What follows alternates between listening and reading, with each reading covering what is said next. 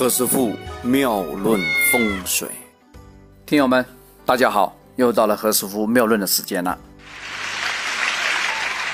刚才，刚才有个朋友来电话啊，说：“呀，你讲那么多酒店的啊，讲了股票啊，讲了灯啊，能不能讲一些跟我们衣食住行相关的东西啊？”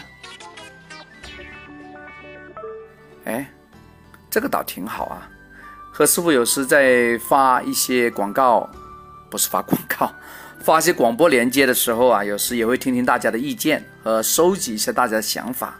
如果大家有些好的点子啊，也可以在我那个微信上做一个留言，好不好？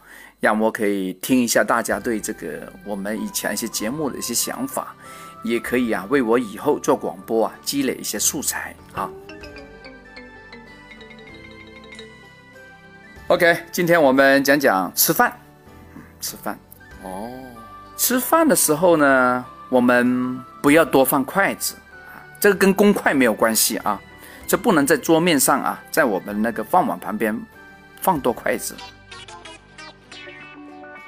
因为吃饭的筷子是代表人数多少个人，所以有时别人不是说吗？哎，家里来了客人，他就说，哎，这个来嘛来过来吃饭嘛，不就是加双筷子而已吗？哎，加筷子就是代表家人的意思。好了，如果家里平时就五个人吃饭，对吧？哎，突然多了一双，多了一双筷子，通常这是代表是给鬼吃饭。鬼呀，鬼怪的鬼呀，一般是代表不吉祥。还有那个筷子也不能把它。竖起来，歘，插在饭碗上，哎，这一般是代表要催人家早点死亡的意思。大家如果在清明时分呢，去去去上坟，会看到那个饭碗上边呢，哎，有时那个那个那个筷子啊，就竖起来的，也是代表死亡的意思。因为只有鬼呀才这样吃饭的。吃饭要要要吃干净啊，所以我们的碗呢，我们的碗也要干净。如果那个饭碗不干净呢，一般代表那个配偶容易有皮肤病，话说生一些那个牛皮癣呐、啊疮啊癞啊什么的。同学们，你们会怎么做呢？呃，家里有一些小孩的呢，那个小孩有时肚子饿了嘛，对不对？为了催爸爸妈妈赶快做，所以就拿着一个汤勺啊，拿着筷子啊，嘣嘣嘣嘣嘣嘣。在敲那个饭碗，其实这个动作不对啊！如果在十几二十年前呢，老人家就会骂人的了啊，就一巴掌盖过来了了啊！为什么要打呀？嘿，他在教育小孩，为什么要教育他？敲饭碗的动作或敲那个碗碟的动作啊，是代表叫猫狗或者鬼回来吃饭的动作。是有点招魂的意思，哎，这个讲的有点严重啊。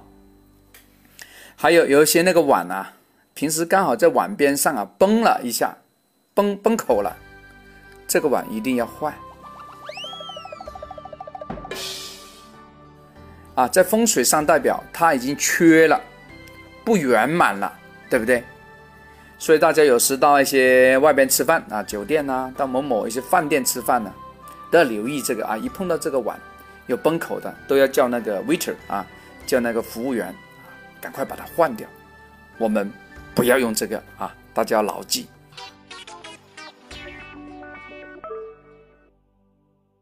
有些朋友比较好事情啊，他就问：哎，何师傅啊，那我要是接着用这个碗，那又有什么事情啊？好了，我给你个正确的答案啊，就代表你的嘴巴容易祸从口出，容易犯险，也代表是非官非啊。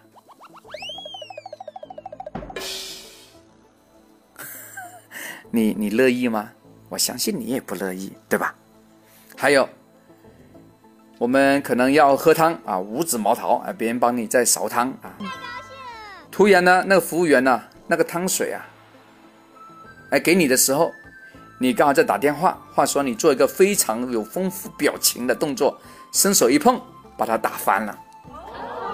倒洒汤水啊，一般是代表亲人容易碰到危险，是吗？所以呀、大家吃饭的时候，话边舀汤的时候啊，不要太多丰富的表情啊，不要啊，这个这个张牙舞爪的挥洒哦，免得一碰到汤的话有问题哦，哈，你是人为创造了一个危险事故啊，嘿嘿，这个蛮大条的。OK，今天先讲到这儿，我们明天再聊。看过何师傅五六百篇文章以及两三百篇的语音之后，很多朋友呢想请何师傅分析一下运程。何师傅呢也有这样的一个服务项目，大家可以提供啊自个出生的年月日时辰和出生地，并且提供自个的大头照的正面跟侧面的高清的图片。何师傅呢，将它写成命理报告书，讲清楚八字的结构，以及详细的分析你最近十年的运程，可以作为参考书，也可以当做你投资的指南。提前预约，方便编写。对于路途遥远的朋友，可以直接在微信上讲解，非常的方便。这里是何师傅妙论，每天晚上九点播音，请加一三八二三一零四一零五为微信好友。明星评论生肖运程更加精彩，请听下一篇。